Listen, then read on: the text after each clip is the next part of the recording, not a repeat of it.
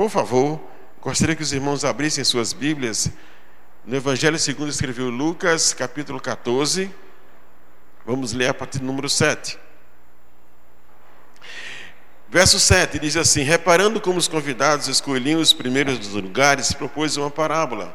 Quando por alguém fores convidado para um casamento, não procures o primeiro lugar, para não suceder que, havendo convidado um convidado mais digno do que tu, vindo aquele que te convidou, e também a ele te diga: dá o lugar a este. Então irás envergonhado ocupar o último lugar.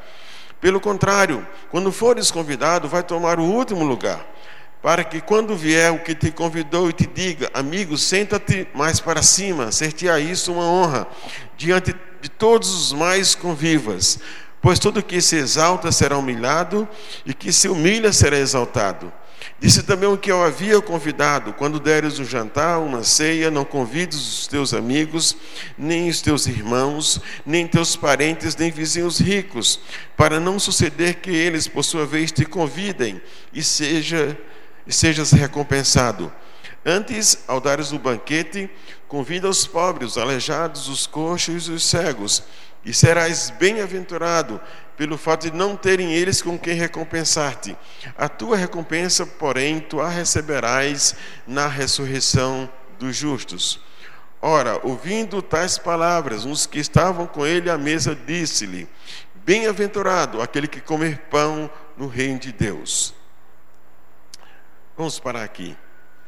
Irmãos, o contexto do, do capítulo 14 está falando de uma realidade é, que aponta para uma celebração. Aqui estamos falando de comida, uma festa, festa de casamento, de momento de alegria.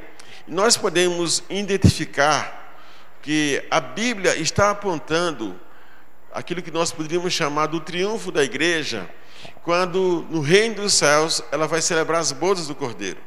Porque todo esse contexto está, Jesus está tratando exatamente desse momento escatológico que vai acontecer. Essa é uma realidade. A Bíblia nos coloca a igreja como o casamento das dez virgens com o noivo. Apocalipse aponta para essa realidade. Portanto, Jesus, nesse cenário, passa também a nos ensinar a partir dessa perspectiva e precisamos identificar que a igreja surge, surge para uma missão e que essa missão ela quebra paradigmas. Por exemplo, nós temos que pensar que nós já existimos para a eternidade. E o que fazemos aqui só vale a pena se for na perspectiva da eternidade.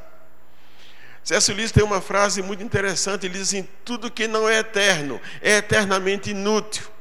Portanto, eu e você precisamos entender e aprender e assumir uma posição que estaremos diante do Senhor. Paulo trabalha também essa questão da perspectiva do galardão. Esse texto está falando também de recompensa na ressurreição. Queridos, o evangelho, ela quebra, ele quebrou o paradigma da morte. Portanto, a, para os crentes no Senhor, a Bíblia não nos considera dessa passagem como morte, mas como um período de descanso, ou aqueles que dormem no Senhor. Não existe mais morte. O que faremos e deveremos fazer precisa pensarmos a partir da eternidade. O autor daquele livro, Evangelismo, uma coisa que você não pode fazer no céu, ele tem uma frase muito interessante. Ele diz assim: daqui a 300 milhões de anos, ou daqui a 500 milhões de anos, daqui a um bilhão de anos, o que é que vai importar? Porque nós vamos continuar existindo como igreja do Senhor. A única coisa que vai importar é aquilo que fizemos para o reino nós somos redimidos, transportados. E Pedro diz que nós temos uma função exclusiva: comunicar aquele que nos tirou das trevas para a sua maravilhosa luz. Essa é perspectiva de sermos um reino sacerdotal, uma nação santificada chamada igreja para essa missão. E Jesus nos orienta, irmãos, a pensarmos, porque nesse dia, eu não sei se os irmãos pensam, mas eu penso, eu vivo pensando nesse dia, como é que se será tratado. A ciência da natureza diz que nós nascemos, né, crescemos, reproduzimos e morremos, mas isso não vale mais para a igreja. A vitória de Cristo, ela, ele já anulou a morte. Portanto, o nosso planejamento não é como eu chegarei aos 90. Na verdade, nós não podemos ter um projeto de vida, nós temos que ter um projeto de morte. Qual é o meu objetivo? Que quando eu concluir essa fase, e estarei com o Senhor, e Paulo tem essa perspectiva. Aliás, quando Paulo escreve aos Filipenses, irmãos, Paulo está dizendo que estar com o Senhor é incomparavelmente melhor. E pelo altruísmo que ele aprende com Jesus, ele decide permanecer na carne para servir a igreja nós não temos nenhuma dúvida que ele está falando uma verdade e uma verdade absoluta. Qual é a nossa perspectiva, irmãos, no serviço do Reino de Deus, quanto ao processo do reconhecimento? Para que vivemos e qual é o nosso projeto de vida? que vai importar os nossos PHDs e os nossos bens da perspectiva da eternidade? Pois tais conquistas, elas não têm nenhum valor. Nada trouxemos e nada levaremos. A nossa sociedade, considerada antropocêntrica, ela praticamente está estabelecendo paradigmas do pensamento que impõe uma regra de vivermos para o bem-estar, que não estou dizendo que isso seja ruim, eu estou dizendo que nós não temos mais uma estadia permanente aqui, e nem tampouco a minha vida encerra aqui. Um dos textos impactantes daqueles que de atitudes de pessoas, e aí eu quero lembrar que a atitude de uma mulher chamada Maria, que os textos correlatos tratam, que ela entra ela traz nardo puro no vaso, ela quebra e derrama sobre Jesus. E essa atitude ela não é nem compreendida pelos discípulos que a consideram sua atitude um desperdício. Ao final desse episódio, Jesus tem que fazer uma intervenção e Jesus faz o seu reconhecimento. O que ela fez enquanto for pregado o Evangelho, será lembrado para a sua memória. Portanto, eu e você iremos levar a nossa memória, que é a nossa história. Durante o tempo que passamos na missão, na peregrinação, na perspectiva de Abraão, de que tem uma promessa de uma terra, e essa terra não é aqui, pois Paulo diz: nós esperamos o Senhor, a sua manifestação, novos céus e nova terra, no qual habita a justiça. Portanto, a igreja existe para uma missão. Como você chegará diante do Senhor e que você espera ouvir dele? Você tem que viver para isso. Nós não temos que viver para satisfazer desejos, pensamentos, seja de quem for, pois temos uma missão. Lucas capítulo 9, irmãos, trata que Jesus tem um diálogo com três pessoas. Dois são voluntários para a missão e o terceiro ele convoca. Segue-me. E o jovem diz assim: Mas deixe-me, permita-me sepultar meu pai. Temos que entender duas coisas. Primeiro, ele estava viajando para Jerusalém, não havia morte do seu pai. A prática judaica, você tem que servir os pais até a morte. Você vai receber honra da comunidade. Jesus responde que a missão é imperativa a qualquer tradição, por melhor que seja. E qual é as tradições que estão impondo uma regra e que sobre, sobrepõem a missão da igreja? O ano passado recebi uma jovem no seminário, ela tem 30 anos, ela já foi a oito projetos missionários. E ela disse para mim, pastor, me realizo quando eu vou para o sertão. E ela está vendo um conflito. Ela fez direito, ela fez pedagogia, depois mestrado, doutorado, pós-doutorado, foi selecionada e é professora da universidade, mas ela disse: Eu me realizo no sertão. Ela não sabe se fica ou se vai. Porque ela seguiu uma boa tradição.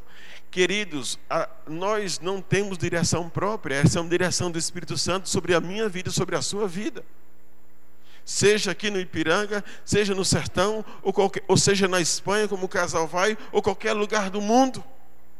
Nós temos que entender e vivemos para essa direção. Portanto, nós não podemos viver aqui na perspectiva da recompensa dos outros. Pois é isso que trata o verso 18, mas Jesus rebate dizendo o seguinte: quando você for dar um banquete, procura quem? Os pobres, os aleijados, os coxos e os cegos. Quem são os pobres? Eu não entendo que isso se aplica ao sentido literal apenas. Mas, por exemplo, quem são os cegos? Você tem o islamismo, que, se você observar o Médio Oriente, eles nadam em dinheiro, mas são completamente cegos da perspectiva salvífica. Não estamos tratando aqui, irmãos, de uma condição social. Nós temos realidades de pessoas pobres e cegas que nadam em dinheiro. Aliás, Ronaldo Lidório diz que o desafio no Brasil é alcançar os mais ricos e os mais pobres. Todas as faixas etárias. E certamente aqueles que choram. Portanto, nessa direção do Senhor, que é uma direção estratégica para mim e você, se você quer pensar nesse dia, o texto diz: E serás bem-aventurado pelo fato deles não terem com que recompensar-te, e a tua recompensa, porém, tu receberás na ressurreição dos justos. De quem queremos receber a recompensa? Qual é o nosso objetivo de vida? Você vive para quê? Já não pensamos mais na perspectiva do reino e na missão? Eu estava pregando numa grande igreja em Campo Grande e entre os cultos me levaram para falar para os adolescentes. E eu fiz algumas perguntas. Aquela, a turma de 9 a 12 anos, meu Jesus, falar para adolescente, pré-adolescente. E eu cheguei e perguntei para cada um deles o que é que eles queriam ser quando eles crescessem.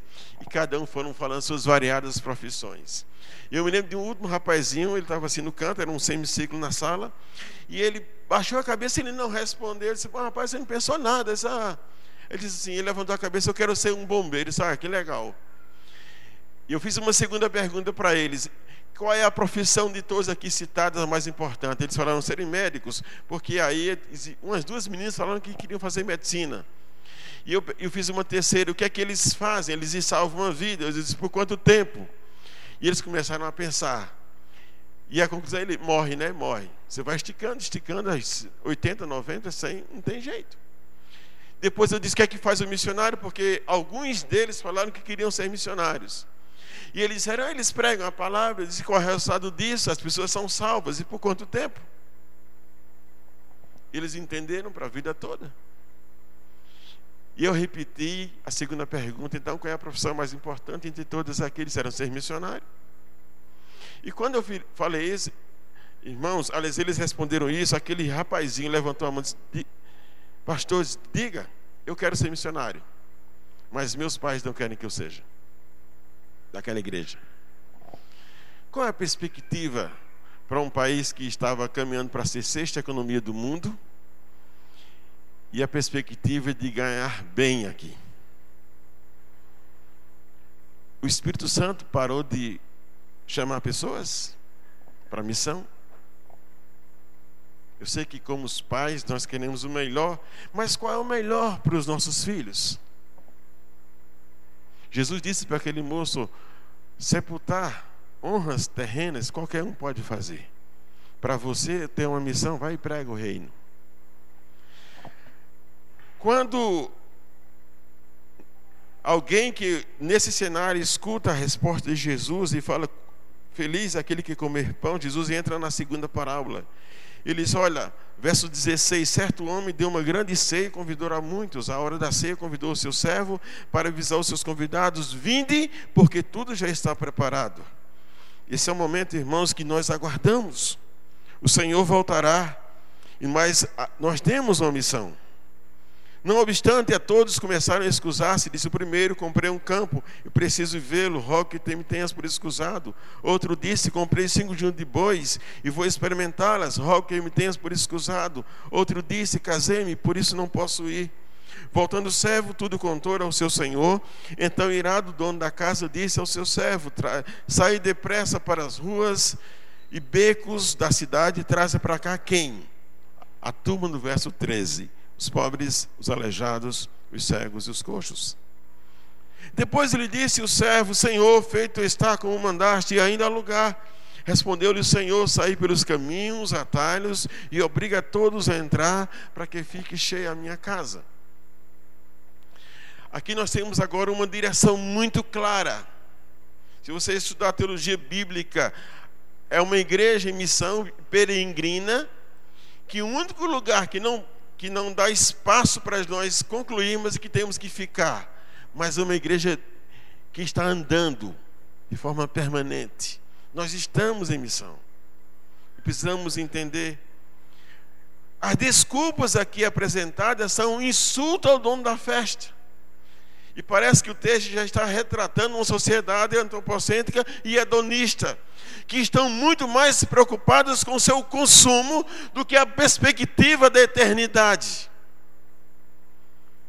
No capítulo 12 de Daniel, irmãos, uma verdade muito grande. Quando Deus fala ao seu profeta, ele diz: Olha, muitos dos que dormem no pó da terra, alguns ressuscitarão para a vida eterna e outros para o horror eterno e para a vergonha eterna. Queridos, esse dia chegará para todos os homens. Todos os governos são temporários, mas o reino subsistirá para todos sempre. Nós já pertencemos a esse reino. Como queremos gastar o nosso tempo, a nossa inteligência, a nossa força e os nossos recursos. Certamente aqueles que estão nos sertões, nas aldeias, nunca terão holofotes. Aliás, a maioria da igreja nunca vai saber do que eles fizeram. Nos becos, nas ruas, nas favelas. Porque isso não dá ibope, nem no mundo evangélico e pior, nem lá fora nós fomos chamados. De quem queremos a recompensa? Viva para esse dia. Se esforce para esse dia. De todas as biografias missionárias, eu queria lembrar de uma, David Brennett. Aquele jovem que acaba o curso seminário mais ou menos com 22 anos e resolve proclamar o evangelho entre os povos indígenas americanos. Sofre e sofre muito, e ele abre mão de tudo, até mesmo da perspectiva de casar-se com a filha do pastor Jonathan Edwards. E por conta do seu ambiente frio, calor, escassez, ele adoece e sabe que vai morrer. Mas ele ora pedindo a Deus que até o último dia ele se esforce quer ser uma chama viva para cada etnia. Cinco anos ele passa. Nos seus últimos dias, os índios têm que carregar. Ele não consegue mais pregar em pé, ele prega sentado. Depois ele não consegue mais pregar sentado, ele prega deitado. E vai falecer na casa do pastor Jonathan Edwards e ele carrega um diário. A vida de David Brett, irmãos, ele vive cinco anos. Ele morre aos 29. Ele foi tolo, ele perdeu a vida. Qual será a sua recompensa? A verdade é que quando Jonathan Edwards lê a biografia desse jovem pastor missionário que morre tão cedo, ele é impactado. E não apenas, há um movimento, o Irma Cara e tantos outros, quando leem a, a biografia desse jovem, que o mundo nunca conheceu. Há um movimento de avivamento, há um movimento de missões.